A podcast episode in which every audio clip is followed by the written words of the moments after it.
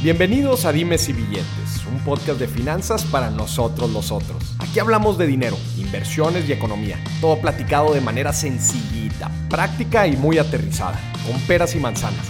Yo soy Maurice Dieck, un fiel creyente de que necesitamos educación financiera para tomar mejores decisiones en nuestra vida. Y también creo firmemente que juntas la educación e inclusión financiera son pilares fundamentales para que todos tengamos una vida mejor. Así que prepárate. 3, 2, 1. Comenzamos. Bienvenidos a otro episodio de Dimes y Billetes, donde tenemos a un invitado muy especial, Jonathan Cuben. ¿Cómo estás, Jonathan? Muchas gracias, muchas gracias por recibirme. Jonathan, tú tienes, eh, eres una persona multifacética, Has recorrido el mundo, tienes diferentes proyectos, filantropía, eh, eres productor, Güey, hasta modelo, güey. Tienes premios de la mejor sonrisa, por, el amor de Dios. ¿Qué invitazo teníamos, tenemos el día de hoy? Y vamos a descubrir tu vida financiera. Exacto, muchas gracias. Oye, Jonathan, platícanos un poco de ti. La gente te conoce como Mom and Fine. Exacto. ¿Verdad? Pues, estábamos hablando ahorita de, Jonathan, pero quizás muchos de ustedes lo conocen por su proyecto de Mom and Fine que bueno, pues es un proyecto que le ha dado la vuelta al mundo, güey. Este, con diferentes mensajes y lo has podido aterrizar a la filantropía, que es algo interesantísimo. Me gustaría empezar, güey. ¿Cómo, ¿Cómo inicia este proyecto? Tú eres, tú eres belga, güey. Exacto. O sea, soy belga, bien belga. siempre la hago, siempre es que no me canso de hacerla. Pero pues tengo mi mamá que es mexicana, nací en Bélgica y crecí en Bélgica de forma general. Estoy viviendo pocas veces en otros, otros lugares, pero la mayoría, la gran, gran, gran mayoría del tiempo estuve en Bélgica. ¿Qué parte de Bélgica? Bruselas. Bruselas. Bruselas. Y uh, por eso, si cometo errores al hablar español, pues perdónenme, pero... Hablas bastante bien, eh, güey, la neta. Gracias. Pero hay veces que cometo algunos errores. De hecho, una entrevista en Monterrey hace como un par de años dije una tontería bastante grande. no, ojalá no se repita en este momento, pero mm, la historia va así. Eh, estudio comunicación y estudio economía. Hago comunicación y, economía, Exacto. Tuve suerte, es que mi papá trabajaba en, la Universidad Libre de Uceras, que es una muy buena universidad allá. La verdad, el sistema ya no es el mismo que acá. Allá las universidades públicas son muy buenas y... Y eh, pues la verdad casi no tenemos universidades privadas, todos son del mismo rango y del mismo precio más o menos.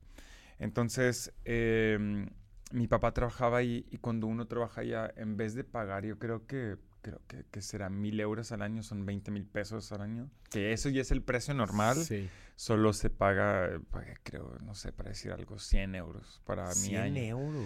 Y podía hacer entonces dos carreras al mismo tiempo. Y como no sabía, me encantó siempre economía y comunicación, no sabía cuál de los dos. Entonces dije, pues los dos y voy a ver cómo me va.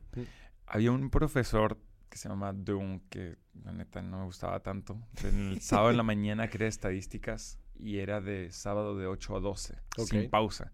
Y yo como mi fiesta terminaba a las 7 de la mañana, pues era un poco complicado para mí poder llegar ahí. Pero, o sea, te estabas aventando las dos carreras, o sea... Al mismo tiempo, pero no terminé las dos, eh, terminé una y luego hice un año complementario para poder... para poder titularte. Hice comunicación, exacto, y poder tener pues algo de... A mí me gusta siempre pues emprender, es lo que a mí me gusta, crear, me encanta, entonces pues quería tener ese diploma. Y lo que pasó fue que empecé a trabajar como consultante para embajadas y ¿Te gradúas, ¿Te gradúas a los cuántos años? Me graduó a los 24 más o menos. 24 años. Sí, 24 años. Y en ese momento empiezo a trabajar directo eh, como consultante para embajadas y lobbyistas en, digamos, en comunicación de forma general, pero tenía, eran como muchos deals con partenarios que teníamos de telecomunicación, de muchas cosas, y se le hacía un análisis general de la empresa. Eso es muy particular porque hay que saber que las embajadas allá son, son eh, no tienen los mismos derechos que empresas normales, no pueden tener créditos y todo eso porque es un estado extranjero, entonces no se puede hacer eso de esa forma, no puedes ir y decir, ah, no, pues no debes tanto porque pues es ir a entrar a otro país. Claro, y, además en Bruselas, eh, era en Bruselas. Es en Bruselas, eh, Están todas las embajadas para el tema de la Unión Europea. O sea, para que tengan una idea, la capital tiene un millón de habitantes, es dos calles de la Ciudad de México, literal, pero son un millón de habitantes con dos millones de personas que trabajan pero de esas dos millones hay más de 100 mil para la Comisión Europea y los y todo lo que está conectado con eso, más las embajadas.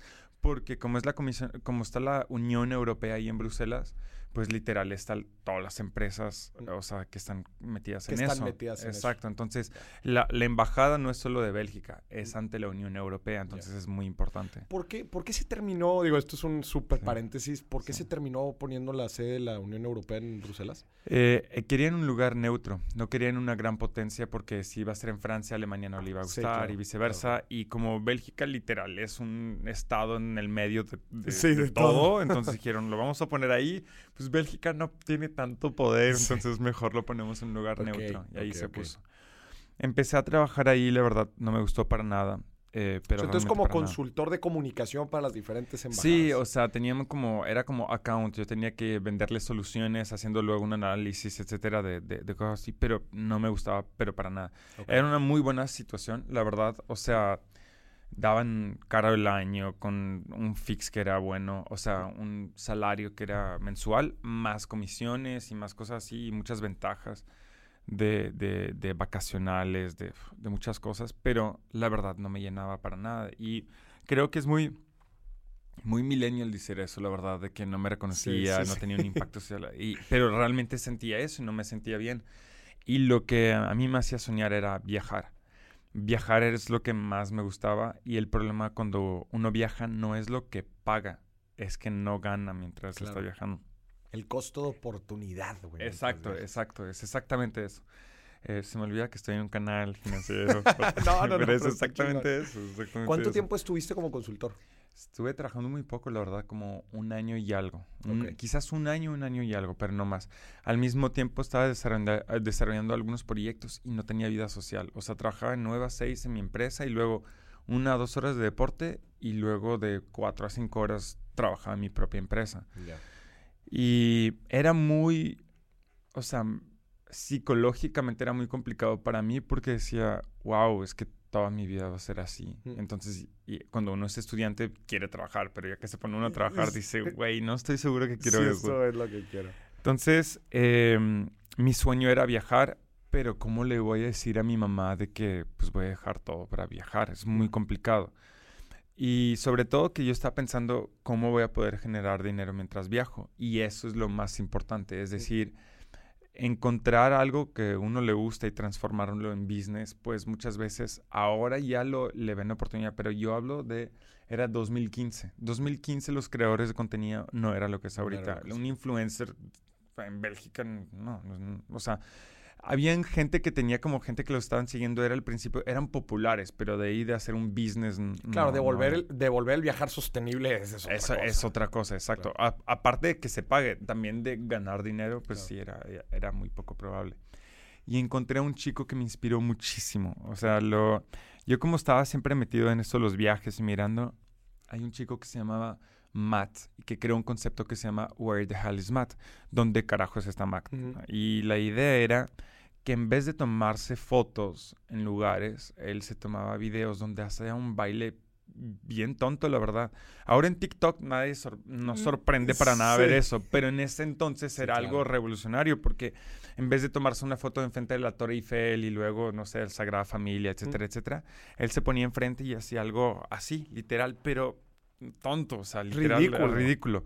No era particularmente guapo, no era buen baile, pero funcionaba porque tenía un concepto. Era único. Era único. Entonces, ya lo más importante es que la gente se acuerde de ti. O sea, por eso es que la gente, o sea, si Donald Trump tenía ese peinado, si, bueno, tiene ese peinado, si Cristiano Ronaldo hace eso y si uno es un Bolt hace eso, son firmas. Es para que uno se acuerde que la marca esté fuerte.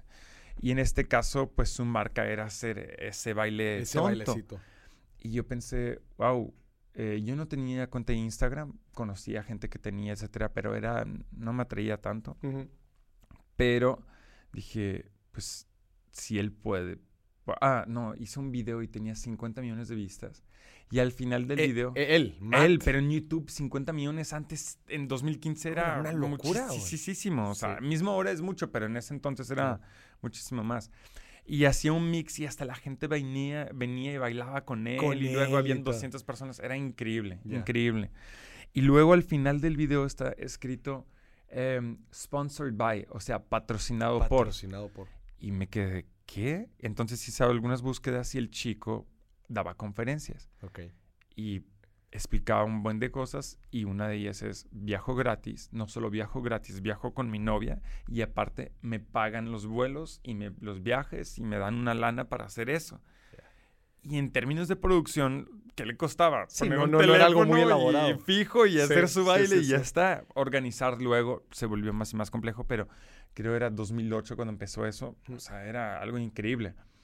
Y entonces dije, wow, entiendo en este momento de que hay gente que está ganando dinero. podría hacerlo, ¿no? Podría hacerlo. Yo también quiero algo así. Porque al principio las opciones que tenía era ser profesor de francés, de holandés o de lo que sea, ¿no? ¿Cuántos idiomas hablas? Eh, cuatro y medio. O sea, cinco. O sea, es francés, español, inglés, muy bien. Holandés se me está perdiendo y estoy aprendiendo el portugués. Ya. Pero cuando uno no practica durante un cierto tiempo sí baja. Eh, pero estuve trabajando en holandés y el portugués me encanta, pero con el francés y el español pues ayuda un buen. Y que eso es lo que mucha gente opta, ¿no? Si dices, oye, ¿quieres viajar? ¿No? Y sabes, y sabes varios idiomas, pues vete a dar clases de español, ¿no? En este caso, está a otros lados del mundo. Eh, pero el problema, el gran problema de eso es que hay varios problemas en ese sistema de dar clases. El primero es encontrar cada vez nuevos clientes en nuevos países. Muy complicado. Segundo, cuando uno está trabajando así en Estados Unidos, si tiene el permiso de trabajar en Estados Unidos, eh, pues está bien. Pero si uno trabaja en Bolivia, con todo el respeto que tengo a Bolivia, nada más comparando pues los gastos que sería y los ingresos que sería otra parte, es muy distinto. Entonces, era casi imposible ganando un, dólar de la hora en Bolivia para decir algo para dar clases no sé, es un precio hipotético, es muy complicado. Entonces dije, no, pues nunca voy a lograr. Y estaba pensando en deportes y cosas así. Mm. Dije, no, no me, va, no me va a salir. Entonces dije, ¿sabes qué? No me importa. Voy a hacer, voy a hacer eso, voy a encontrar un concepto. Y lo que hice fue, voy a ir en mi Facebook y voy a mirar todas las fotos que he publicado desde que existo y mirar uno por uno qué es lo que le ha gustado a la gente y lo que no y encontré algunas cosillas, pero una de ellas era un concepto en donde yo le decía, mi mamá estaba preocupada porque iba a un festival que era Tomorrowland. Ok. Ahí y no era MOBA en, Bélgica, exacto. Y decía, no, es que allá la gente toma drogas y no sé qué. y dije, y entonces salí con una cartulina que decía, eh, mom, I'm not on drugs, I'm just that happy I love you, es mamá, no estoy tomando drogas, realmente estoy solamente feliz. O sea, soy ¿Tú ya llevabas esa pancarta? Llevé, pero nada más para el festival. A mí, pero iba a varios eventos y me gustaba llevar una cartulina. Por ejemplo, ah, tenía una donde México jugaba contra Italia antes de la Copa del Mundo en África, en Sudáfrica y ponía cambio a mi novia por un boleto a Sudáfrica y estaba con ella y pues todo el mundo se cagaba la risa. Eras el chico de los carteles. Sí, exacto, o sea, no era no es que lo estaba haciendo como lo hice luego siempre, pero en ese momento me daba risa y hacía algunos, algunas cosillas así. De hecho, mismo había algunas cosas como pues más chistosas, lo de no era penal y todo eso, de hace años, obvio, pero que me gustaba, se me hacía chistoso. Iba a Tomorrowland y decía a todo el mundo que no era penal por lo de Robin, ¿no? Pero mm, luego de eso, pues vi que funcionaba eso. Le dije... esa foto tuvo likes acá. Tuvo likes, le fue súper bien. Obvio no, no así de que tú digas de que creo que tu Tomorrowland la usó para algo y una tontería, pero ahí estaba. Entonces pensé, ahí está, eso es un concepto fuerte. o sea, mi mamá se preocupaba porque yo me iba a ir solo a Latinoamérica eh, viajar. ¿Tú ya estabas pensando en Latinoamérica? Sí, yo ya, o sea, yo usé una, un método, una metodología muy famosa que se llama SMART, que todos conocen de específico era viajar. Measurable. para crear metas, ¿no? Metas, exacto. Mi meta, si dices quiero ser feliz, no significa nada. Yo estaba muy infeliz, entonces quería, quería algo que me fuera bien. Entonces, creado, bueno, tomé el método que te enseñan en la escuela de eh, específico es viajar. De medirlo era en nueve países en cinco meses. Achievable era, es que era el momento, o sea, es totalmente posible de hacer esa, eso, esa cantidad. Er, relevant era el momento de hacerlo, la verdad, porque pues no tenía hijos, no estaba casado. y, egresado, O sea, era el momento. Y timetable, eso fue lo más importante. Tomé un muro, quité todo lo que está en el muro y, y puse un mapa de Latinoamérica. Mm. Y puse algunas fotos de los lugares donde me gustaría ir Luego hice como un caminito entre las fotos. Luego puse fechas que estaría bien. Luego quién conozco. Y al final parecía pinche FBI con todas las cuerdas y todo. Pero ya no era un sueño, era un objetivo. Y ya tenía fecha y todo. Entonces ya se volvía muy tangible. lo materializaste. Creo que no lo has platicado, pero tú eres de padres eh, mexicanos y, Mi mamá es mexicana. Mi papá es belga, exacto. Pero vivían en, Bruselas. Pero vivíamos allá, exacto. Entonces tú decías, esta es la meta, estos son los es países, sueño, esta es la fecha. Exacto, y yo quería hacerlo, entonces vendí mi carro, vendí, dejé mi, vendí mi empresa, dejé la empresa por la cual trabajaba, y, oh, pero fue un momento de desesperación, me quedé atorado en el tráfico y realmente me di cuenta que no es lo que quiero, me sentía muy mal y dije, tomo una decisión y renuncié, y dije a todos, ya me, me voy. un triple mortal hacia atrás. Sí, ¿Sabes cuál es el triple mortal hacia ah, atrás? Ah, no, pues no sé si. No sé ¿Tenías novia en ese entonces? Sí, tenía novia, sí. Güey, literal, diste un triple mortal hacia atrás. Es. ¿Dejar la novia? ah, sí te lo sabes. No, pues me imagino, dejar la novia, sí, dejar el trabajo. Y dejar la ciudad. Ah, dejar la ciudad, sí. No, pues sí, es eso. Güey, no Pero en ese momento, pues la novia bueno, no fue una relación muy larga, pero sí había algunos planes y dije, pues realmente mi objetivo me tengo que enfocar en lo que yo quiero. O sea, hay sacrificios que hay que hacer de vez en cuando. Depende cuál es tu meta. Si que tu meta es tener una familia en ese momento, pues vas y das con todo. Si tu meta es esto, pero yo no quería morirme sin conocer el mundo. Yo dije, yo quiero vivir aventuras y de hecho cada cosa que me proponían decía que sí. Cuando viajé hice unas muchas cosas bien locas después de eso, pero no lamento para nada haber tomado esa decisión. Pero en ese momento, el 15 de marzo de 2016 es mi cumpleaños. Invito a todos mis amigos que no saben.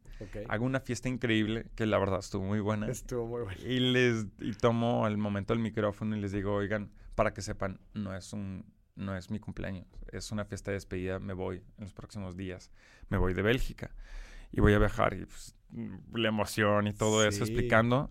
Y algo muy fuerte que pasa, tengo un boleto para el 19, yo creo, no, el 18 de marzo. Y no, algo así, es que no me acuerdo exactamente si, es 18, 21, 21, no, algo así. Pero tengo que tomar el boleto, me acompañan mis amigos. Y el primer día ya tengo un problema. El primer día ya es de no está bien. A ver. Porque llego al aeropuerto, no hay nadie en el aeropuerto. Y hubo algo de mantenimiento, me mandaron un mail, no recibí. Entonces, literal, estoy con todos mis amigos para decirles adiós. Y llego y no hay nada, pues no vas a volar hoy, vas a volar en dos, tres días. Ya. Y yo les digo que no y tomo un vuelo para Cuba, pero cancelo ese vuelo, tomo otro con otra compañía porque yo ya tenía hotel y todo eso. Y en el momento en que lo hago, el día mismo de cuando me habían pospus pues, me pospusieron pospuesto, exacto, gracias. Ahí van los errores. Cuando me pospusieron el boleto, eh, hubo los ataques terroristas en el aeropuerto donde pasó. O sea, literal, los muertos y donde bombas y hasta en, Bruselas. En Bruselas. El aeropuerto ¿Qué, año fue? 2000... 2016. En marzo de 2016, en ese momento. es el Y aparte lo hicieron hacia el continente latinoamericano, donde están ahí. Y yo, o sea, americano. Y yo iba americano de forma general.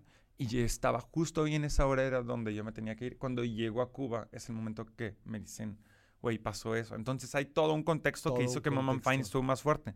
Sobre todo que en Cuba no hay tanta posibilidad de llamar a mi mamá porque cuesta muy caro las llamadas, etcétera. Internet venden Wi-Fi como en así como, pues, como si fuera droga. Sí, como mercado negro, mercado negro. Y pues no, no arrancaba, no sé cómo está ahorita, pero en ese momento no arrancaba muy bien internet. Entonces yo podía postear una foto, pues posteaba, mamá, estoy bien. Sí. Pero eso, yo fui, y eso fue la gran diferencia de lo que pasó con los demás, es de que yo cuando tuve ese concepto lo fui a presentar a marcas antes de irme. Ah, tú ya tenías bien cuadrada la marca. Yo fui a hacer misión, visión, valores, todo lo que aprendí en la escuela, lo hice como concepto. Y la verdad, súper mal, porque yo me acuerdo que fui a presentar a veces algunas marcas, les fui a presentar como con paint. O sea, tomé una foto de un chico debajo del agua con un tiburón y le ponía un paint y le ponía Mumbai. Ni photoshopeado, pero, photoshopeado, así pues no tenía... Eh, todo el dinero era para el viaje. Yo pensaba no tenía tanto, o sea, la verdad no me alcanzaba para los seis meses. Eso es lo que me preocupaba en ese momento, es no me alcanzaba para viajar seis meses. Antes de seguir con la historia, güey, te quiero preguntar porque he, tenido la oportunidad, un tiempo viví en Europa y he conocido a, mucha, mucha gente europea. Y algo que les reconozco muy cañón es ese sentido de eh, desprendimiento y de simplemente querer viajar y conocer lugares y dejar muchas otras cosas atrás que a otro tipo de gente se le dificulta mucho. Por ejemplo, yo considero que los mexicanos somos muy arraigados a nuestra familia, a nuestra casa. Platícanos un poco de eso, o sea... Pues es que culturalmente, culturalmente hablando hay una muy gran diferencia. México es el tamaño de Europa, pero vean cuántos estados, naciones y idiomas hay en Europa. O sea, cuando uno, yo por ejemplo desde Bruselas puedo ir a París en una hora y media, a Ámsterdam dos horas. Hablo sin avión, sí, sí, sí, no, en, autobuses que cuestan 10 euros se puede hacer para llegar a esos lugares. Londres está a dos horas. Eh, todo está muy cerca. Y son idiomas distintos, culturas distintas, arquitectura. Es algo o sea, impactante, es, o sea, es distinto. Vete 40 minutos hacia un lado y vas a encontrar. Y no, reconoces el lugar donde estás. Entonces, cuando uno ya empezó a probar eso de cosas que son cercanas, porque es judeo-cristiano, porque, o sea, no es de que te vas a la India o Japón donde todo es totalmente distinto. Pues quieres conocer más, dices, wow, qué cool. Entonces, siento como, uno, hablando de forma muy pragmática, eh, de, de, forma general, el europeo tiene más capacidad adquisitiva, o sea, en términos de dinero, mm. el euro está más alto, es más fácil para poder viajar. Pero la verdad, eh, hay muchísimas técnicas, muchas para poder viajar sin que cueste mucho. Y hablo para cualquier persona. Obvio, bueno, quizás no Somalia, o sea, pero hablando de forma muy, muy directa, pero para un mexicano sí es posible viajar de una cierta forma. Pero el caso es esto, es que el inglés lo recomiendo muchísimo. Por ejemplo, hay mucha gente que quiere empezar a viajar y se va a perder de muchas experiencias si no puede comunicar con locales. Y el español no es, suficiente. El inglés con el español, uno tiene todo Latinoamérica, toda Europa, todo el norte de América. ya estás del otro lado. Ya estás, o sea, ya pasaste una gran barrera. Y, y para eso les voy a dar un tip, pero increíble. Si aprendí a hablar tantos idiomas, no es porque tengo una capacidad particular o lo que sea. Eh, cada año tengo un primo o una prima que viene a vivir a Bélgica. Bueno, cuando estaba más joven para aprender el francés. Y yo puedo darme cuenta bien fácilmente de quién va a aprender y quién no. y es un factor, nada más. No es de que te lo lograste tus estudios y bla, bla. Es qué tan gran capacidad tienes a sentirte ridículo. Eso es uno. Porque si tú aceptas ser ridículo al principio, pues al principio va a ser ridículo. Pero vas a aprender muchísimo más rápido porque te vas a esforzar y no te va a dar pena. Y el que no quiere, que tiene ego, que quiere aparentar más y que decir, no, pues no sé cómo decir, ah, no, voy a hablar en español, lo voy a. Y no vas a aprender. Entonces, al principio, pues quizás te esforzas y estás, pareces tonto, pero poquito. Luego que ya pasas eso, el que parece tonto es el que se quedó y que no aprendió. Entonces vas como en esa curva. Y la segunda es em, la capacidad de decir que no cuando alguien te habla tu idioma. Es decir, no, sé que hablas mi idioma, pero a ver, no me hables mi idioma. Quiero que me enseñes. Porque normalmente sucede eso. A ver, si ves a una persona que está tratando de comunicar contigo en tu idioma, pero ves que mm. claramente la está sufriendo o lo está haciendo muy mal, oye, por tema de eficiencia de tiempo y hambre, háblame. Yo me comunico contigo en tu idioma, no te preocupes. Pero sí, ahí es cuando debes de decir, eh, no. exacto. estoy tratando de aprender. Lo mejor es tener una novia del país. La neta, hablan súper, súper en serio. no es un chiste, de realmente tienes una novia en el país y y ella no habla tu idioma y al principio es así de, ah, pues no sé, inventa. Pero tu curva de aprendizaje va a ser así, exponencial. O sea, vas a aprender súper rápido, no, no te vas a cansar porque quieres comunicarte con ella. Entonces te acuerdas de, ah, esa vez pasó esto. Esa, Estás impulsándote todos los días. Y funciona súper bien. Entonces, ayuda mucho.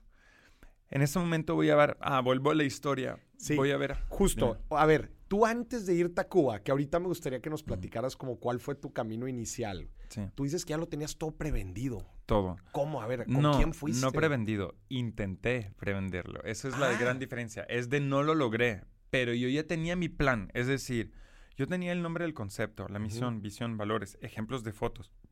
¿Qué querías hacer? yo quería tener. en ese entonces no había influencers como es lo que ahora. O sea, no me imaginaba que iba a llegar a, mm. estos niveles.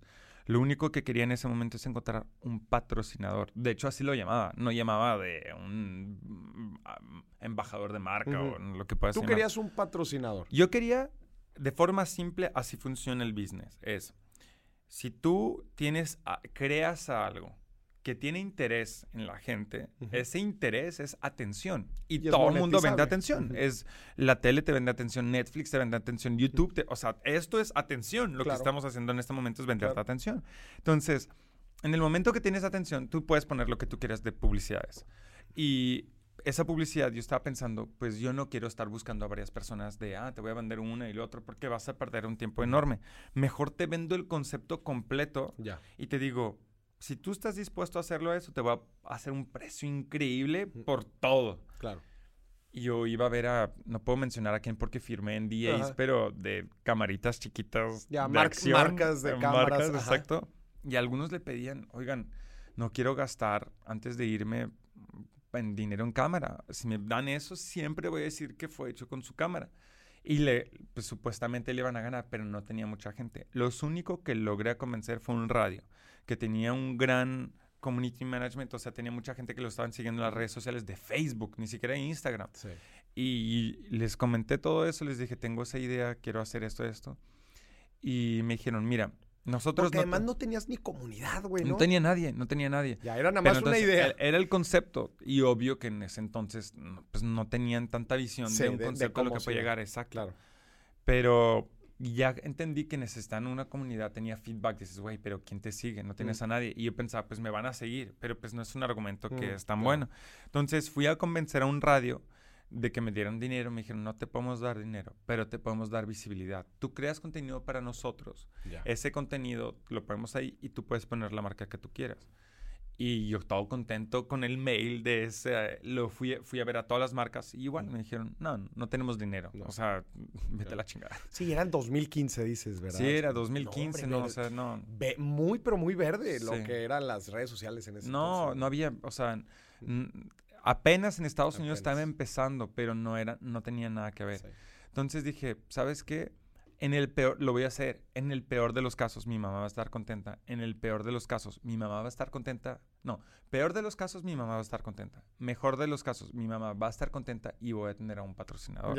Entonces, pues mi mamá está contenta, mis amigos se van a reír. Eso es lo peor, qué cool. Entonces ya, pues, a darle. Pero ¿cómo convenciste a tus jefes de que te ibas a ir, güey? Ah, no, renuncié. Literal dije... No, a tus papás. Ah, sí, pues la verdad, mi papá estuvo muchísimo más tranquilo porque él había viajado y dijo, pues mira, lo tienes que hacer en tu vida, él quería que yo viaje. y mi mamá estaba más mortificada y porque estaba mortificada encontré el concepto. Entonces dije, lo voy a hacer más corto. Entonces la misión, eh, la visión y los valores los puse desde el principio. Por ejemplo, decía, bueno, ok, eh, tiene que ser positivo, auténtico, tiene que ser así y, y respetar tal línea editorial y no sé qué, ¿no?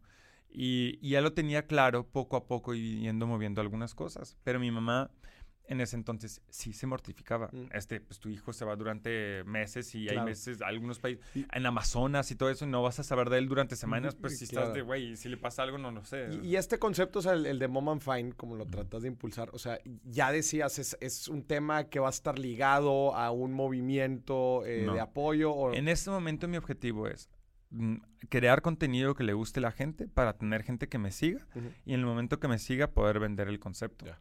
Pero para poder viajar un poco más. Mi objetivo no era ser creador de contenido. era, no, era claro, era quiero viajar más. Quiero que me paguen para poder viajar para poder Viajar. Es todo. y a ver, ¿y cuál era tu plan? Mi plan era, ah, era Cuba, México y bajar todo, Brasil, y ya que el momento llegaba a Brasil, irme. Y, en es, y vivir lo máximo de experiencias posible. por ejemplo, nadé con cocodrilos, subí a montañas de 6.088 metros, eh, viví con un como eh, menor, o sea, en minas eh, de, en Bolivia, en Amazonas con tribu, o sea, todo, hacer todo cosas. lo, que, podías hacer en cada ciudad lo hiciste. Todo, todo, todo. Y mismo cosas que no quería hacer, pero decías, es que voy a aprender a, a pescar con harpón ahí en Colombia y hacer cosas y decir, ok, me gustaría sentir que vivo. Y ya no es lo que me hacía falta cuando yo estaba trabajando la fama que, que, lo estaba haciendo. Entonces dije, ¿sabes qué? Me voy y lo voy a hacer de todos modos. En el peor de los casos, pues fallé, pero pues le dio gusto a mi mamá que le esté diciendo, le, le diga eso. Entonces, el deal que yo tenía con la radio es, ya que tengas 10 fotos, nos escribes. Pero pues 10 fotos buenas es complicado hacerlas. O sea, al principio haces unas con tu teléfono y todo, y empecé con nada. Literal era un teléfono, lo daba a una persona, corría, me rezaba que no me robara el teléfono, o sea... Y traes el... Todo era con el cartelón. Todo con el cartel. Mom and Fine. Todo. De hecho, lo escondía. O sea, siempre lo tenía puesto porque tengo una manera muy eh, estoica de ver la vida donde divido la vida entre dos. Lo que está entre tus manos, lo que no está. Que le guste a la gente no está entre mis manos. Puedo hacer lo máximo, pero quizás no le va a gustar. Pero lo que está entre mis manos es, no te puedes perder una oportunidad si es por tu culpa. Entonces, siempre lo tenía para no pensar, güey, hubiera podido sacarme una foto increíble acá y no pasó. Y varias veces me salvó. Es una foto con Ronaldinho y todo, porque la tenía conmigo, si no, no, no, no lo hubiera tenido. Entonces, eso era la filosofía, es de voy a dedicarme al 100, no a medias, no de, ah, un poquito y a ver si... Y le voy a dar con todo lo que puedo y hacer todo lo mejor que puedo.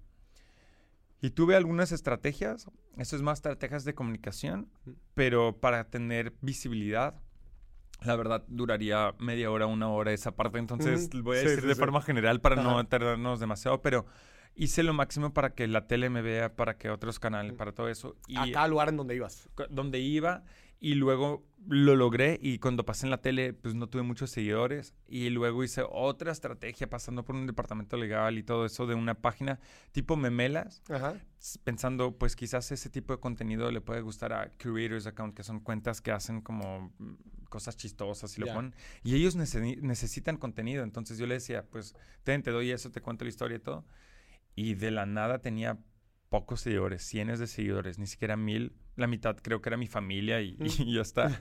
Y entonces de la nada lo publicaron. Me dormí, no sabía ni siquiera, eh, con el cambio horario lo publicaron en Europa y se volvió viral de noche pero ABC, Fox News, Cosmopolitan, la mamá de Kim Kardashian, todo el mundo empezó a hablar, pero mientras estaba durmiendo. O sea, pero durante una semana, pero al principio. Y me despierto y tenía todavía las notificaciones activadas. En ese tiempo todavía no sé si se puede hacer porque va mucho tiempo que no. Pero entonces aparecían y tenía el beep. Decía, no podía ni entrar en mi teléfono porque me entraban notificaciones. tenía 100 mil seguidores cuando me desperté. ¿Pero qué fue, lo, qué, qué, fue lo que se había hecho viral específicamente? Él específicamente fue Lad Bible. Es un como es una página donde ponen chistes, pero también tienen página de internet. Y entonces yo los contacté, no me contestaron, pues tenían millones de personas que, que lo seguían. Entonces mandé un mail al departamento legal y en el departamento legal les dije, eh, la exclusividad termina hoy. Si no me contactan, se la pierden. Y los abogados internos me mandaron un mail de, qué, pedos estás hablando, güey. O sea, ¿qué estás pasando? Pero era la última oportunidad que yo tenía. Había mandado mails y nadie, nadie me había contestado había Está buena esa, güey. Había mandado un mail a todas partes con mi historia, el hecho que pasé en la tele, que podían ser exclusivos en esa parte, ¿verdad? Pero pues nadie me hacía caso. O sea, reciben millones de mail probablemente. Pero yo les quería, yo sabía que la persona que leía el mail tenía que reducirle a lo máximo la cantidad de trabajo. Si tú le dices, hazlo tú, ya, ya le quitas un gran porcentaje de oportunidad. Pero yo le hice todo diciéndole, güey, acá están las fotos en alta calidad, acá está la historia, acá está esto, mira la entrevista, te la subtitulé, o sea, para, güey, no tienes que hacer nada. Y, y, no me había contestado, entonces mandé eso al departamento legal. Y cuando le mandé eso a la exclusividad, me contestan de qué me estás hablando. Y dije, les, eh, estaba en contacto con su departamento. Mm, yo estaba en contacto. ustedes no están en contacto con él, pero bueno, ahí está estaba en contacto con ustedes eh, sobre lo de mi historia. Les mando el texto que les había enviado diciéndoles que tenían la exclusividad durante 24 horas. Terminan las 24 horas mañana. Si quieren hacer un artículo es ahora, si no, ya voy a ver la competencia. Me llamaron, me hicieron una entrevista y digo, ah, qué cool, pues con el cambio horario, y me voy a dormir. Y en el momento que me voy a dormir, eh, pues, publicado, o sea, me publicaron en su página web, pero la página web luego lo pusieron en Instagram y en Instagram es una página que tiene millones, la tomaron otros y lo peor es que le había mandado mail a otras personas. Y 9gag, que es otra que tiene muchísima que conocen, no me contestaron, pero la usaron y no pusieron los créditos. Un millón de likes tuve la foto y nunca los pude decir. O sea, hacían cosas así. ¿Cómo salía la foto? ¿Qué estabas haciendo? Ah, pues ponían eso. No, no era swipe en ese momento. Ponían una donde. Ah, saltando. No, ya sé cuál.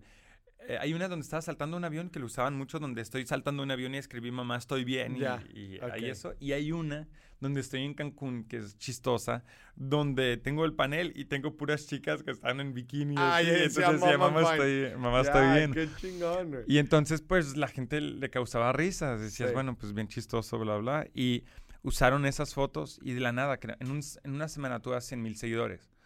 Y ya cambió todo. O sea, yo en ese momento ya dije, a huevo, ya, ya tengo lo que quería. base, claro. Ahora a protegerlo, a, hice empresa, empecé a tener más gente y todo mi enfoque fue en mejorar. Es que al principio tomaba fotos bien chafas, la neta.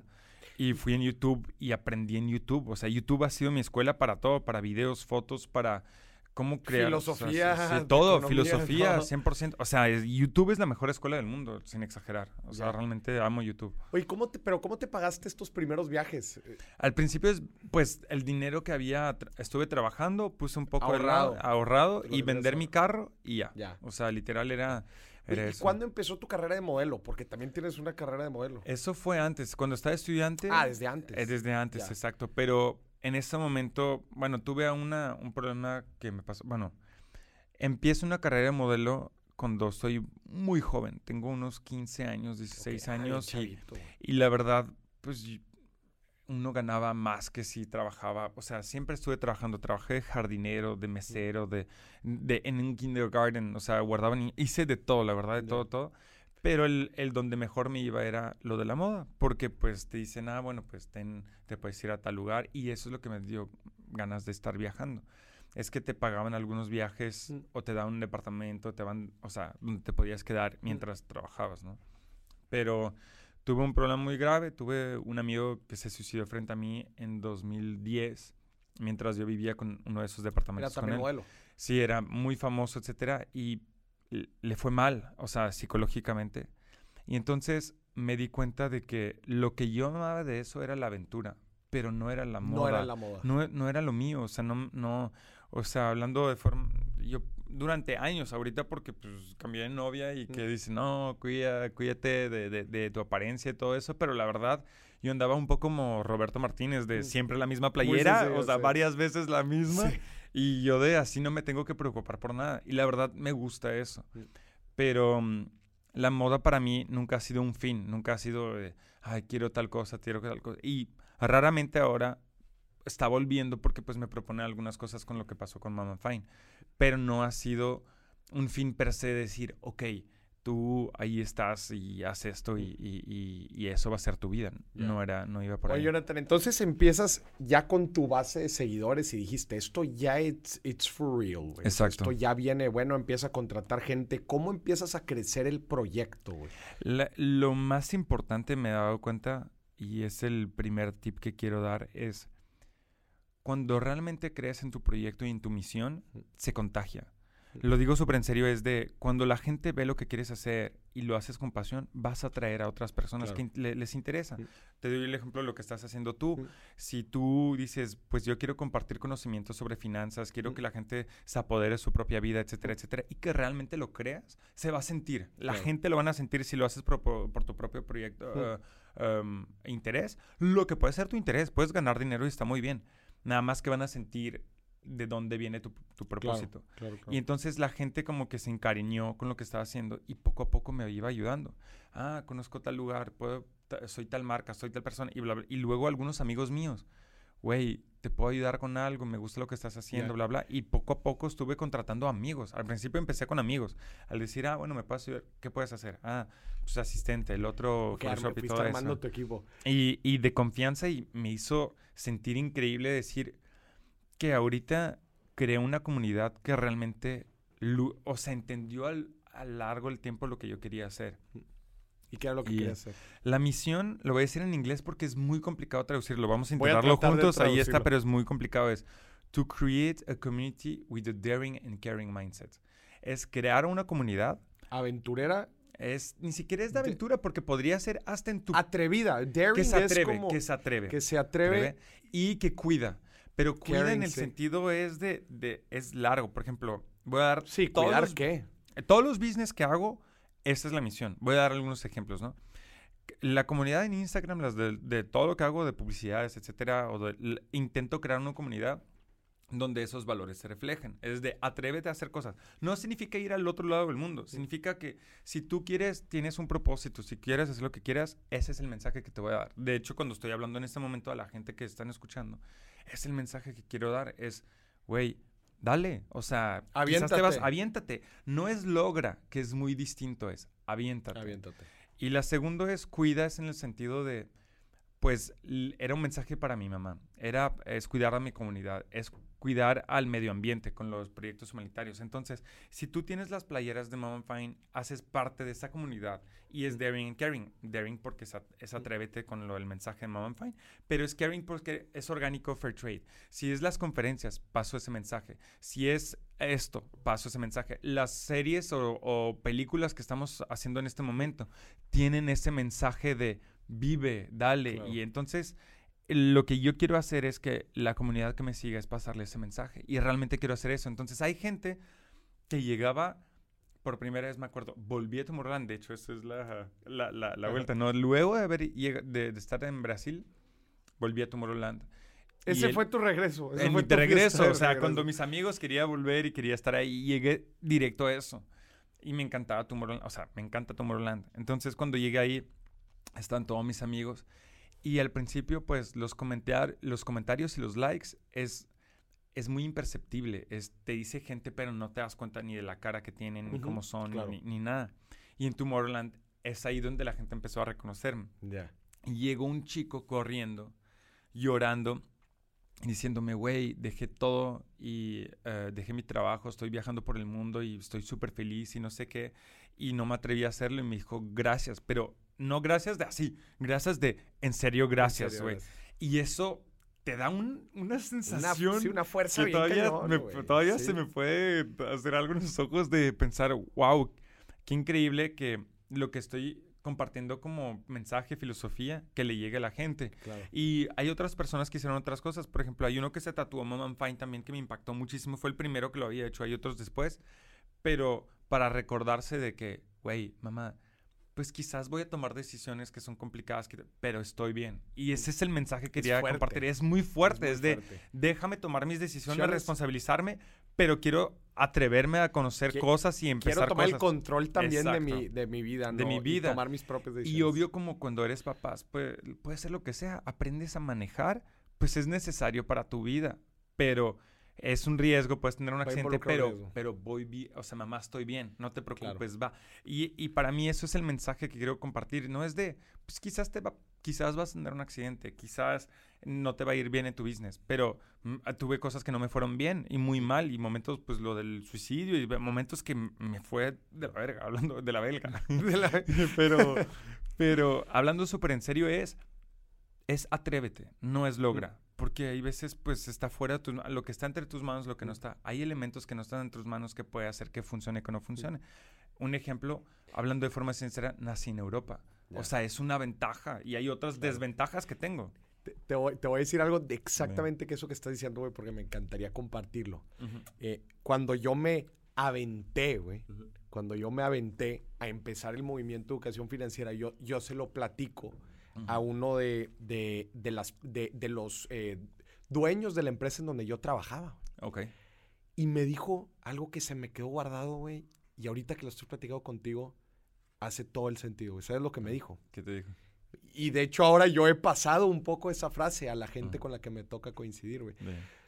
Después de que le platico la historia, ¿sabes qué me dice? Me dice, te va a ir bien. Y yo, ¿me, va a ir bien?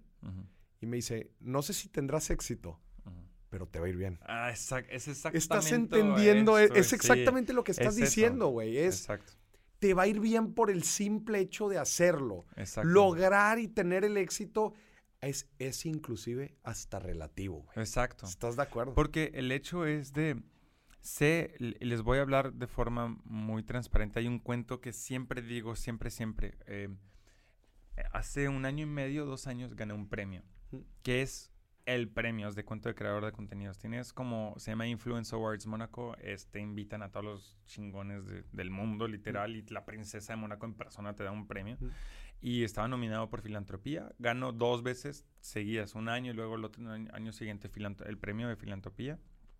Y, y luego tenían una categorías de cuenta con los Óscares de de arriba, que es de mejor película, es de pues tienes mejor fotografía, actor, etcétera, y luego encima tienes la mejor película. Pues era influencer del año. Y ganó eso, literal, un poco avergonzado porque había preparado un texto por si ganaba el premio. Pero cuando te llaman una segunda vez, no sabes qué decir. No sabes qué decir. algo, claro. Entonces estaba bien, bien raro. Pero en ese momento, todo, toda tu vida andas buscando ese momento diciendo, ah, en ese momento voy a estar feliz, voy a estar feliz. Y muy rara, pero ese es el momento donde menos feliz estuve con Mom Fine. Y voy a explicar por qué. Es de. Siempre explico esa historia porque es un mensaje. Es fue una lección, fue una cachetada por mí, para mí. Es de. O sea, estabas ganando el premio de influencer del año de la mano de la reina de, Mónaco. Exacto. Eh, princesa. de Mónaco. Y fue el peor momento. O sea, obvio no peor momento, pero no fue un buen momento. No fue un buen momento. Ahí está. Es de. En ese momento Em, me sentí como coyote que anda siempre detrás de correcaminos. El día que lo atrapa y se lo come, ¿qué pasa el día después? Perdió su esencia. Perdió su esencia. Y ya no hay nada que mirar. Ya es de... Es de ¿Te sientes vacío? Te sientes vacío, dices, ¿y ahora qué? O sea, si siempre iba más alto, más alto, más alto, pero pues todavía hay algunas cosas que o no has logrado, no has hecho, bla, bla. Pero en el momento donde, güey, todo ya por fin llega la atención, lograste algo. Y aparte me están recompensando y yo tenía una cuenta chiquita, o sea, mm. par de cientos de miles de seguidores comparado a algunos que tienen mm. millones. Y decían, no, güey, o sea, te lo damos a ti por lo que has hecho. Por lo que has Entonces, ya no te interesa ni siquiera hasta seguir creciendo tu cuenta porque dices, pues ya sí pues lo logré. O sea, logré esto, o sea, pero no tiene que ser tu fin. Es que si tú lo ves como tu fin, mm. entonces en este momento dices, güey, sí, pero luego qué, ¿me entiendes? y, y, me sentí mal, hablando en serio, no sentía cuál era el propósito, etcétera, y por eso me concentré en la misión de lo que yo quería hacer.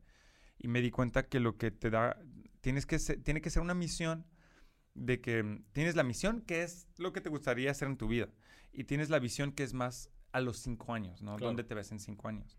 Entonces pensé, ¿sabes qué? Realmente me, hubiera, me gustaría compartir ese mensaje que no pude escuchar todas esas cosas que no supe. Entonces, en este momento, por ejemplo, hay un canal de YouTube que quiero darle todas esas enseñanzas porque son las cosas que soñaría escuchar, o sea, todas las cosas que aprendí durante todo ese tiempo teniendo todo ese contenido, todos los viajes, todo enseñarlo de una forma creativa. Pero me hubiera gustado tener esto nada más para decir, pues quizás quiero ser cocinero, güey. O sea, nada que ver. Pero me van a dar herramientas que me, o tips que me van a servir y escuchar esas cosas. Y me gustaría que un día, me encantaría volver a tener esos mensajes que tuve algunas personas que me dicen, güey, gracias a ti, güey, no sé, soy, soy, mm, no sé, cocino o, soy lo que, lo que se te dé la gana, la verdad nada más de me atreví a hacerlo y viví una experiencia increíble y siento que mi, vida tiene sentido. Wow. O sea, ya es, eso me hace una sensación que es muy difícil de replicar, la verdad. Oye, me encantaría que nos platicaras el ejemplo, eh, también para que la gente aterrice un poco el tipo de proyectos que, has hecho. Platícanos de tu misión con la UNICEF en Marruecos y también del proyecto de la escuela construida con plástico en Tulum. Eso fue justamente eso de lo del premio, etcétera. Em, siempre hacía proyectos humanitarios. Empecé en la primera colaboración. empezaste a conectar Mom and Fine con, proyectos humanitarios. Es que antes, voy a hablar como Spider-Man, pero gran poder, gran responsabilidad. Exactamente. El de, dije, güey, está muy bien todo lo que tener una cuenta, viajar y todo, pero ya que lo, lograste eso, ¿qué? O sea, ¿cómo se van a acordar la gente de ti? ¿Qué aportaste en este mundo? ¿Cómo se van a cuál fue tu mensaje? Pues son preguntas que realmente me hubiera gustado que mi futuro hijo o hija mire y diga, ah, güey, no, pues hizo algo chingón. Pero si nada más estuvo tomándose fotos y que le paguen para viajar, pues no tienen, no tiene sustancia. O sea, está mm. cool, pero no tiene sustancia. Mm. Entonces dije, yo siempre hacía proyectos humanitarios que eran más chiquitos, o sea, cosas de ayudar a tal. O, eh, la idea que yo tengo es una buena acción por año. Una.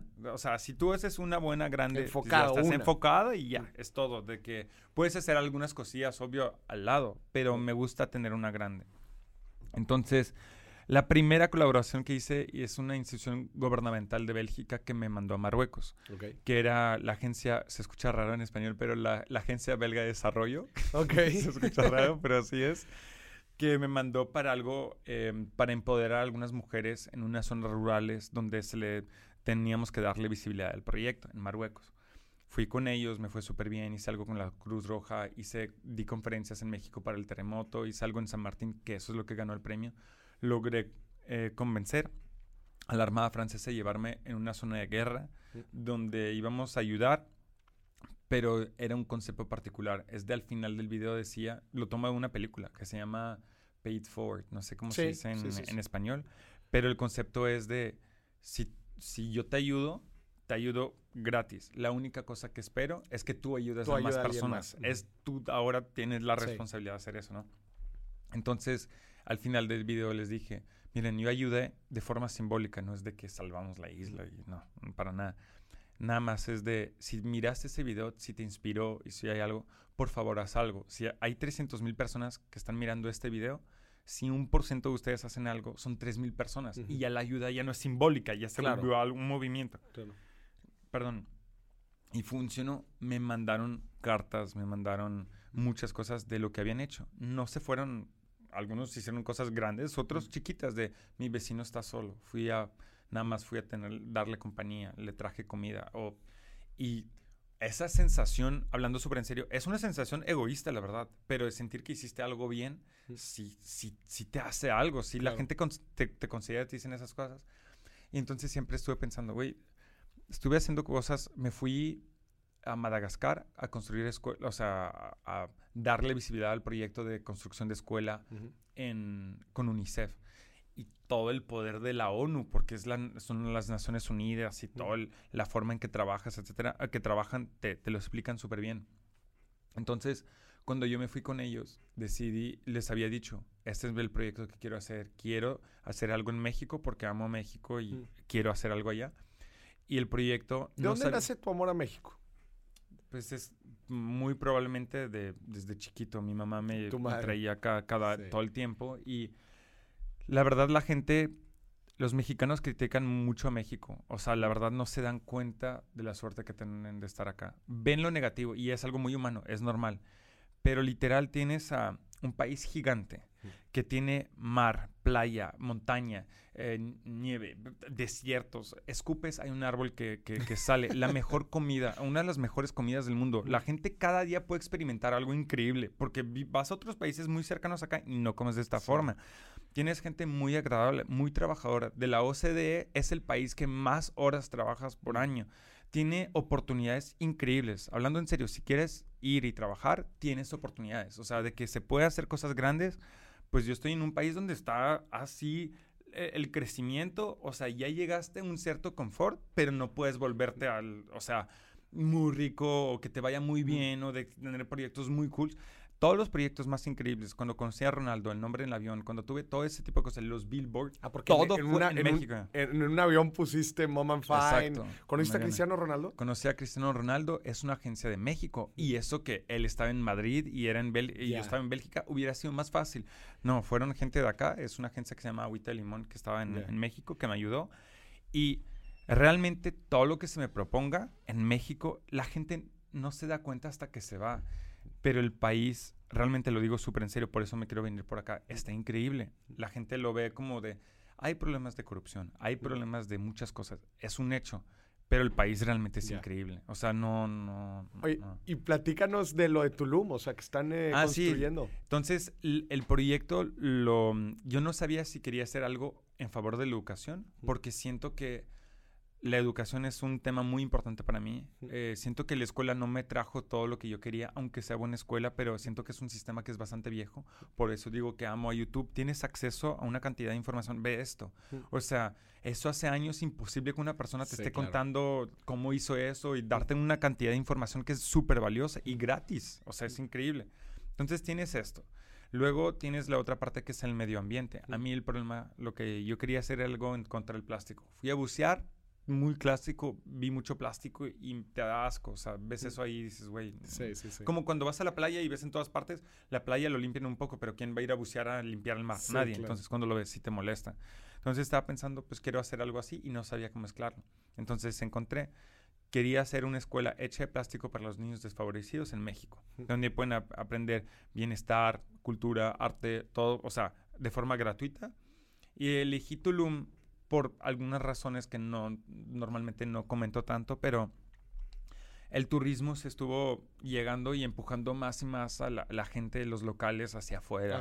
Y nosotros queríamos dar a un lugar a, algunos niños que ya había una asociación local donde ellos podrían tener a su lugar, su espacio, de que es de ustedes, es gratis, vengan cuando quieran, no. y, y, aparte quitar el plástico de ese lugar, tener empoderar a la gente también. Mucha gente conoce Tulum. Elegí eso porque si tú dices, pues no sé, yo soy de Sinaloa, pues van a hacer algo en Sinaloa, pues no te encariñas tanto. Y el la primera escuela quería enseñar el ejemplo de lo que se podía hacer. Y si tú dices, pues ya fuiste a Tulum, güey, ve, lo están destrozando, hablando súper en serio, lo están destrozando pues puedes hacer algo, dar un día de tu tiempo para juntar plástico, puedes participar financieramente, quieres hacer lo que tú quieras, pues puedes aportar, o sea, puedes recibir de Tulum y puedes devolver. ¿Por, qué dices que están destruyendo Tulum? Pues hablando súper en serio, lo están destruyendo. O sea, Tulum hace un par de años tenía 2.000 habitantes, ahora tienen 30.000 y quizás subió desde ayer, 100% tiene dos millones de personas que lo están visitando. De un lado tienen a los pirámides, tiene a Siancán, la reserva, y en el medio había manglares y luego lo de Tulum. Y están construyendo donde no deben, están destruyendo en términos de plástico, están desechando todo. En hay una jungla donde yo fui personalmente, y por eso es que quise hacer eso, donde hay montañas de Vi el video, está o sea, impresionante. es montañas. La gente va y tira todo, y eso pues va hacia los cenotes, hacia el agua, y es el lugar, los cenotes no hay eso en el mundo. Puedes ir donde tú quieras, no hay cenotes. O sea, es algo muy particular que es impresionante. Entonces, cuando lo descubres, dices, güey, tenemos cosas. Cuídalo. puedes, tienes, ahí tienes delfines, cocodrilos, o sea, tienes manglares, tienes cocodrilos, vas más lejos, tienes delfines, quieres, puedes nadar con, con, con, con tiburones, con lo que tú quieras. Güey, eh, es la cosa de las más bonitas playas que he visto en mi vida. Tienes algunas en Filipinas, en Asia, bla, bla. Pero la verdad, de Latinoamérica, o sea, dime qué playa llega a esas alturas. Ahora, pues ves cómo está lo de... El sargazo no es 100% culpa de México, hay algunas cosas que se podrían hacer, pero bueno. Pero si te das cuenta, literal, si están construyendo donde no deben, si están haciendo algunas cosas donde dices, a ver, si por lo menos estuvieran construyendo respetando al, medio ambiente, está bien, pero ahí siento que sí está. Oye, Jonathan, y de todos los proyectos que has hecho, que has participado, ¿cuál ha sido el que más, como que si te digo, escoge uno, güey, uno que, es el que más te haya dejado, el que más te haya gustado? Es que es raro, pero el que más me gusta en este momento es el, que, el cual estoy trabajando en este momento. Estoy trabajando en varios proyectos. Hay una película que queremos hacer para Estados Unidos en inglés. Hay una película donde, que estoy trabajando en este momento de forma general como, como, como actor. Está cool, pero lo que más me llena y un proyecto que me encanta, de hecho no es para hacer publicidad, pero realmente es porque realmente lo siento, es de que me gusta muchísimo. Como siempre estaba haciendo Mom Fine y dejé a Mom Fine para poder evolucionar como persona. Y ya lo dejaste, Mom Fine. O sea, se llama Mom Fine la cuenta, ahora es Jonathan Kumen, es mi nombre, es decir, ok, ya es muy difícil soltar algo, pero lo quise soltar en el momento. Tuve una serie sobre mi vida en Bélgica, en la televisión nacional. Dije, termina eso, es el momento de dejarlo en el buen momento. No como ves a un, no sé, esos boxeadores Para que, no caiga. Y cae y luego mm. se destruye tu reputación. Es de, lo dejo acá. Moment Fine eh, fue un capítulo. Ahora van a seguir, de vez en cuando igual voy a seguir haciendo un Moment Fine aquí o allá, pero tienen que ser excepcionales. Pero tengo otro proyecto que quiero hacer que es YouTube. Y la idea es, hay un programa que me gustaría hacer que hasta ahora el nombre que encontré es Dear Noah. Y Dear Noah es el nombre que le gustaría, me gustaría darle a mi, perdón, mi futuro hijo o hija. Y, el no, y eh, me gustaría usar todo el material que estuve grabando. O sea, de los momentos, nunca lo publiqué en Instagram. Son videos eh, donde estoy triste, contento, donde me va mal, me va bien, o sea, donde estoy haciendo cosas loquísimas, donde intento proyectos y no me funcionan, otros que me funcionan, o sea, el átomo donde estoy en astronauta, hacia todo arriba del monumento más grande, con un helicóptero, con todo lo que tú quieras. enseño cómo lo hice. Y lo que me gustaría hacer es hablarle a mi futuro hijo o hija contándole lo que pasaba en esta época. Y eso pues es la continuidad de Mom Fine, pero ahora ya no es hacia arriba, es hacia abajo y decirle, todavía no existe mi hijo, mi hijo, pero van a haber temporadas. Una temporada es 10 episodios. Y, ahí cada vez, cada episodio va a ser una historia chingona y decirle, güey, toda la edición, toda la producción, vamos a poner muchísima gente para poder tener algo realmente de calidad. Claro.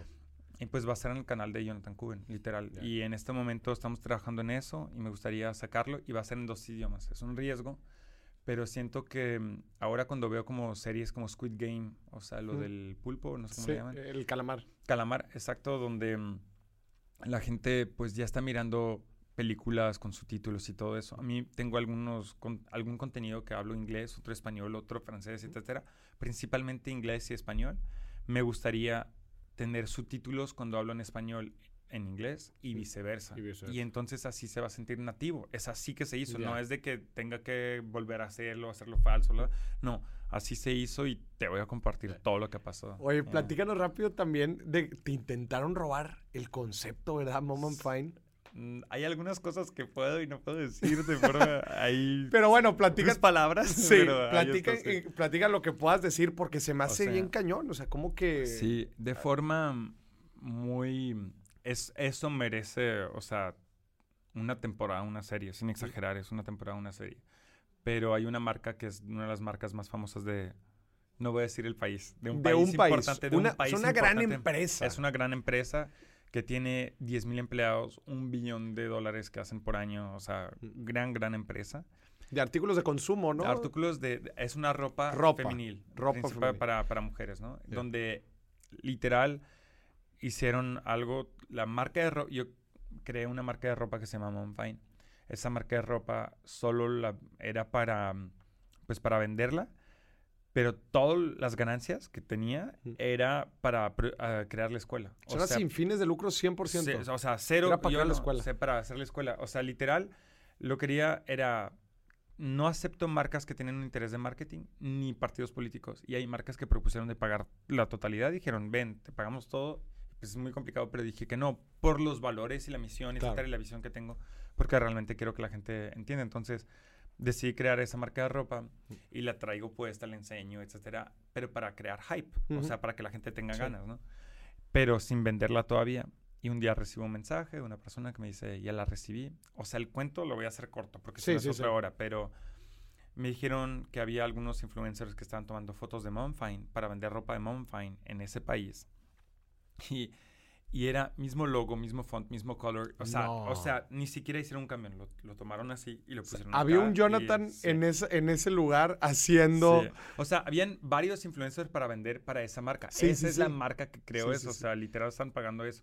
Y mis followers fueron a defenderme con ellos diciendo, güey, ¿qué estás haciendo?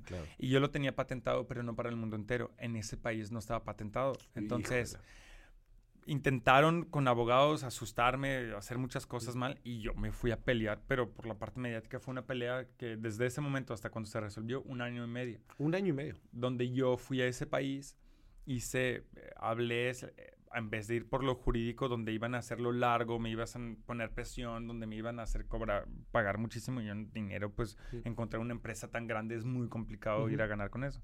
Entonces dije, pues lo voy a tomar del lado mediático el lado, mediático lo que hice fue, em, intenté por las buenas, decir, estoy abierto a la conversación, dando entrevistas, bla, bla, bla, y en un momento me trataron mal, en, ese momento, y lo que pasó fue que fui a acampar frente a las oficinas de ellas. Y dije que no me voy hasta que logre tener mi marca. y a acampar a la acampar. Y, lo, y fui solo. Al principio eran em, pedía tres cosas. La licencia, mi licencia en el país, retroactiva, perdón, de lo que habían hecho y hicieron mucho. Con eso luego había la, el dinero para el proyecto humanitario y tener a mi marca que habían patentado en ese momento mientras había negociaciones entre ah, ellos. ellos, la patentaron. o sea, hicieron algo... No puedo hablar demasiado, pero hubo un malentendido, es lo que puedo decir. Entonces, en ese momento fui a acampar y luego fueron 5, 10, 15, 50. Los mexicanos ofreciendo tacos gratis a todo mundo, haciendo. Mm. y se volvió algo donde todos los creadores de contenido empezaron a hablarlo, los futbolistas, DJs, o sea, pues los frequencies que estamos hablando pues antes de entrar, pues apoyando, etcétera, y, y en ese momento, pues encontramos un acuerdo y, y, en ese momento pues estuvo increíble la historia. Es de, de realmente esos son los valores que yo comparto. Es de, se puede cometer errores. O sea, probablemente hay una persona en interno con ellos que cometió un error y les decía, se vale. O sea, no pasa nada. Nomás, pues es un proyecto humanitario. No estoy ganando nada. Claro, o sea, ubícate, no y luego, pues, encontramos un acuerdo y ya se terminó bien. Pero sí tuve que ir a como loco, o sea, literal, como loco. Sí. Fuiste a decir, Mom, I'm fine, but... No, Mom, I'm not fine. I'm not eh, fine. Exacto, exacto. Qué chido, güey. De hecho, ese era el título de la carta. La única vez que la cambié fue eso. Mom, I'm not fine. Y expliqué por qué. Y la gente, o sea, mm, no, fue un... Fue muy largo el historia, increíble. Me gustaría introducir un nuevo concepto a ver qué opinas. A ver, dime. Que se llame Mom, I'm financially fine. Ah, sí, pues ah, sí podría funcionar. Y quiero que tú me ayudes a crear el concepto, güey. Ok. ¿Qué significa para ti? Ya, nos quedó claro que es Mom I'm fine. Significa una persona que se avienta, que hace las cosas, que ejecuta, que deja eh, las ideas y la planeación y se pone a hacer las cosas pero también es una persona eh, que le gusta cuidar el medio ambiente de su comunidad, de su gente. Exacto. Son los dos grandes lo pilares. súper bien. Esos son los dos, gracias. Exacto. Esos son los dos grandes pilares de Mom I'm Fine. Exacto. Ahora necesito que me ayudes a crear los pilares de Mom I'm Financially Fine. De ahorita, o sea, va en conjunto. Es de, lo que quiero decir con eso es de fine sería de forma global y ahí es más, o sea, particularmente, particularmente. ese aspecto. Pero mm, financieramente, para mí, el dinero nunca ha sido un objetivo en sí, de decir quiero, porque me he dado cuenta que el problema del dinero es, siempre quieres más, siempre, siempre quieres más. Y había un estudio súper interesante que dice de que creo que en Occidente, una vez tu curva de, de, felicidad. De felicidad. Está buenísima esa curva. La conoces, ¿no? Sí, sí, sí. De sube muy rápido cuando pasas de mil dólares a dos mil al mes, bla, bla, bla. Pero ya que llegas a 50 mil dólares, no, 70 mil dólares, yo creo, al año. Sí, que eran como, eran, si mal no me equivoco, eran como 7 mil dólares mensuales. Exacto, 70 mil, exacto, es lo que a partir de ese, o sea, antes de ese monto, cada incremento era te cambiaba de forma substancial tu substancial, felicidad. Eh, que 7 eh, mil dólares o 7 mil dólares, estamos hablando de como 150 mil pesos. Exacto. Ya de ahí en adelante era marginal. Exacto. Es de, pues, si ganas un millón al año y el año siguiente ganas dos o tres millones, no va a aumentar mucho tu felicidad. Entonces, uno tiene esa idea de que sí. Entonces, estuve pensando, yo quiero llegar a un punto donde no sufro, no me preocupo, y si se me antoja algo, de forma razonable, no de, ay, quiero un Ferrari mañana, mm. de que lo pueda hacer. De hecho, tengo un cuento muy increíble con eso de una marca muy famosa. Es para que entiendan, es un cuento que nunca lo he contado. A ver, venga, venga. Pero el momento donde yo gano ese premio. ¿El de influencer del año? Influencer del año. No puedo mencionar marcas, entonces no, para respetarlos, ¿no? Pero ahí, pero no van a entender, van a entender, van a entender, van a entender, lo van a entender. Pero tenía una, un canal de televisión de Bélgica que me siguió durante los tres días porque había ganado un premio el año pasado. Entonces me volvieron a nominar. Entonces me dijeron, te seguimos. Y tenía mi, pues tenía todo el micrófono, tenía todo el tiempo. Pero uno se le olvida que uno tiene un micrófono. Claro. O sea, literal, estás todo el tiempo con eso y a veces estás hablando con alguien y pues, se te olvida que está prendido o que algo así, ¿no? Qué peligroso, eh. No, súper peligroso, la neta. O sea, hay algunas cosas que igual tienes una llamada con tu novia y algo y estás sí, diciendo... Sí, sí, no, está. Pero en ese momento ganó el primer premio, ganó el segundo y en el momento, el segundo es el más importante, o sea, todo, todo bien loco. Y yo no, no proceso bien la información. O sea, en ese momento estoy de, tengo los dos premios así y no, como que no me lo, realmente la gente dice, no me lo esperaba, no, no me lo esperaba, o sea, literal no me lo esperaba. El primero sí lo había preparado, pero no el segundo. Y entonces en ese momento hay un creador de contenido muy famoso que se llama Jacob, que es uno que también ganó un premio, pero de viajes o algo así. Y me dice, güey, tengo a una persona que es patrocinadora del evento que te quiere hablar. Y eh, dice, es muy importante, pero vienen todos los medios, hacen entrevistas, o sea, se junta una bola, gigante, de toda gente así, entonces, digo, ah, ok, está bien, viene y es una mujer muy elegante y que me dice, hola, felicidades, no sé qué, me dice, eh, pues nos gustaría eh, tener un, mm, una, colaboración contigo.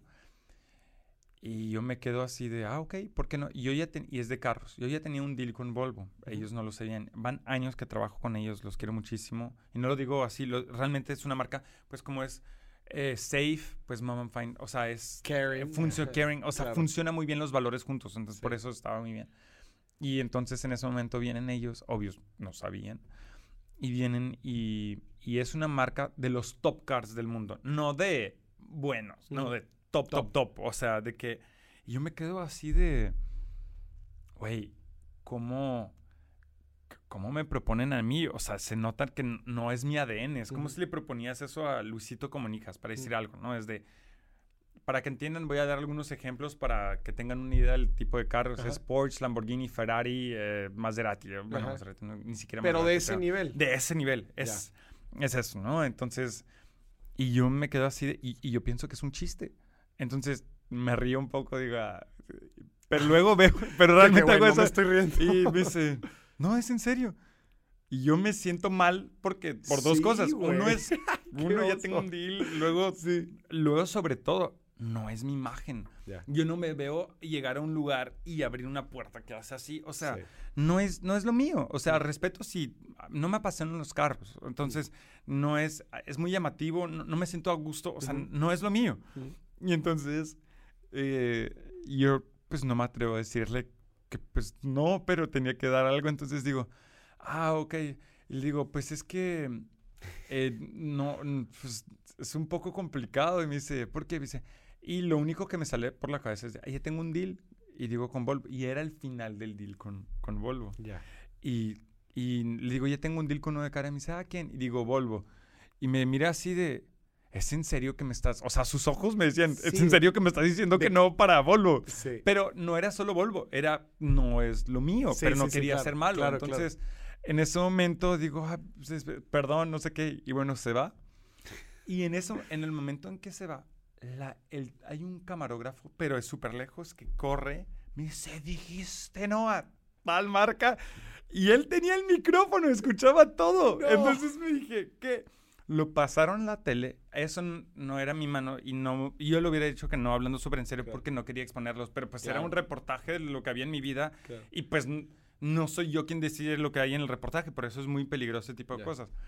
Pero lo pusieron y Volvo lo vio y me dio un contrato de tres años. No, así dijeron, sí, güey. Fue así de, güey, está muy bien. Muchas gracias por tu lealtad. Qué buena historia. Gracias por tu lealtad. Ahí toda la renovación. Y, la y tengo un amigo que toda su vida soñó con tener ese carro. Mm. Y siempre me hacía burla porque pues tenía mucha él tenía mucha plata pues, mm. pero todavía como que le faltaba un poco para hacer, eh, estar en eso y toda su vida me hizo burla, pero es karma de una cierta forma, pero en buenas, no es malo, ¿no? Sí. Decía, güey, no, y tú de vagabundo, bla, bla, no sé qué. Y un día le dije, güey, el carro que sueñas comprártelo me lo dieron gratis. Y dije que no, güey. y dije, y lo rechacé, lo rechacé, exacto. Qué impresionante, qué chistoria. Sí, pero a ver, entonces, ¿cuáles son los pilares de eh, Mom and Financial? Son, hay, ah, los pilares para mí, bueno, hay algunas cosas, ahora son eso, eso es subjetivo. No es subjetivo y no es un consejo financiero, bla, bla. Pero si yo tendría que decir algunas cosas es, hay algunos tiempos donde uno se puede atrever a hacer algo. Hay un momento, si tú tienes hijos y estás en tal etapa de tu vida, etcétera, quizás no sea el mejor momento. Pero yo siento que hay mucha gente, por ejemplo, que tiene 25 años y un poco para arriba, hasta mi edad, por ejemplo, donde puedes tomar algunos riesgos. Hay alguno, es el momento, ¿no? ¿no? ¿no? lo vas a hacer en otros momentos.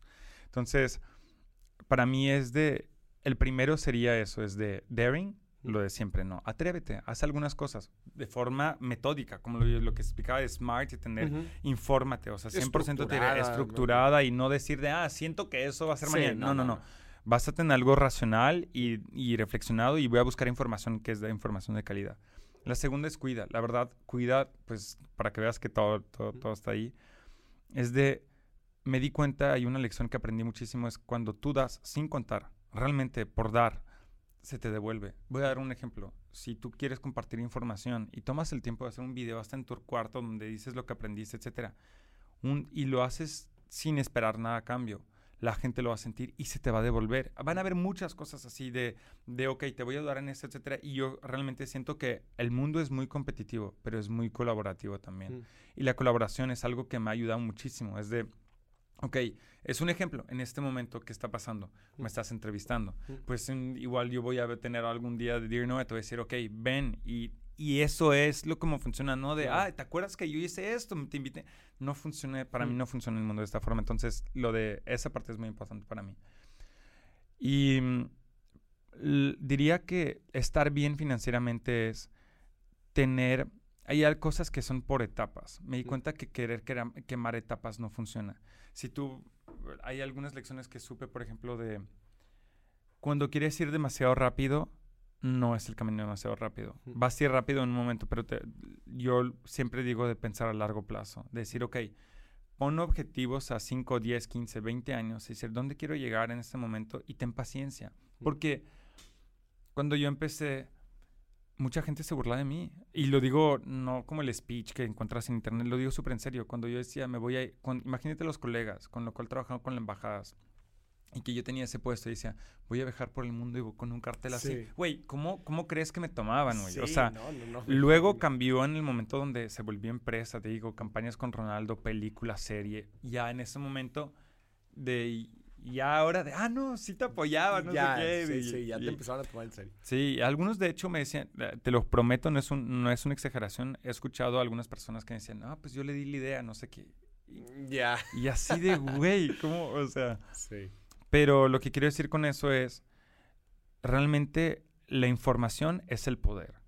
Yo tengo esa forma, yo estoy adicto a la información y en este momento vivimos en un mundo donde puedes tener la cantidad de información que tú quieras de forma muy accesible con tu teléfono, con si no tienes teléfono, pile prestado, si no tienes lo que tú quieras, puedes tener un, acceso, una cantidad de información y de skills y lo que tú quieras para volverte quien quieras. De hecho, la prueba, no sé cómo funciona en este momento en México, pero la mayoría de la gente que yo estoy contratando ni siquiera miro si tiene un diploma o no. Es demuéstrame lo que hiciste, enséñame lo que aprendiste, qué has trabajado.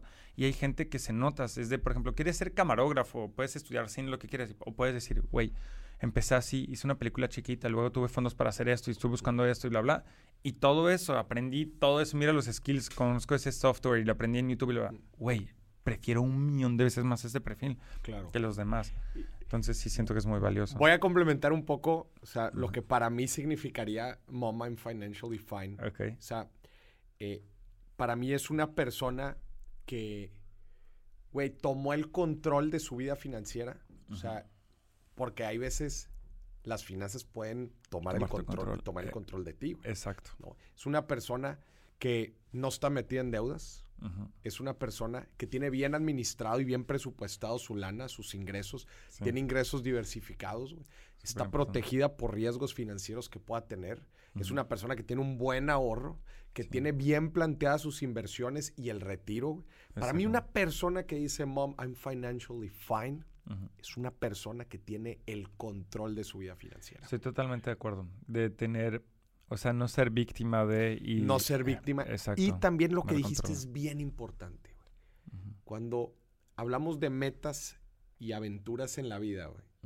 Siempre está la parte financiera. Tú lo acabas de platicar, güey. Sí, Tú fuiste a levantar lana. Tú fuiste a levantar lana para la, para, el, para la primera ejecución. Y también el timing, güey. Es oro, güey. Tú lo dijiste ahorita tenemos que saber medir las diferentes etapas en las que nos encontramos en la vida. 100%. Y tomar riesgos calculados. Sí. Tota-, estoy, totalmente de acuerdo. Em, la verdad, he tenido algunos problemas en el pasado con el dinero, no, no en la forma, o sea, sí gastaba sin invertir y ahora es lo contrario, es de casi no gasto. O sea, literal, todo, todo lo que estoy haciendo es, me llega dinero, lo invierto en proyectos. Me, llega, se va. O sea, si un día ven mi cuenta de banco, o sea, van a decir, güey, no mames, ¿cómo vives así? Pero siempre es el límite de yo, yo sé, esto es lo que necesito, no necesito más. Y lo que yo quiero hacer es eso, es quiero tener, ver, tener una visión a mediados o largos plazos. Perdón. Ya. No, chingón. Güey, para cerrar el, para cerrar el episodio, me quiero recapitular algo que me pareció increíble, güey. eh, por lo menos entendí que en la historia de Mom and Fine hubo un parteaguas muy cañón. Que fue, para que veas cómo estuve poniendo atención, güey. El momento en que le mandaste ese correo al departamento legal, güey.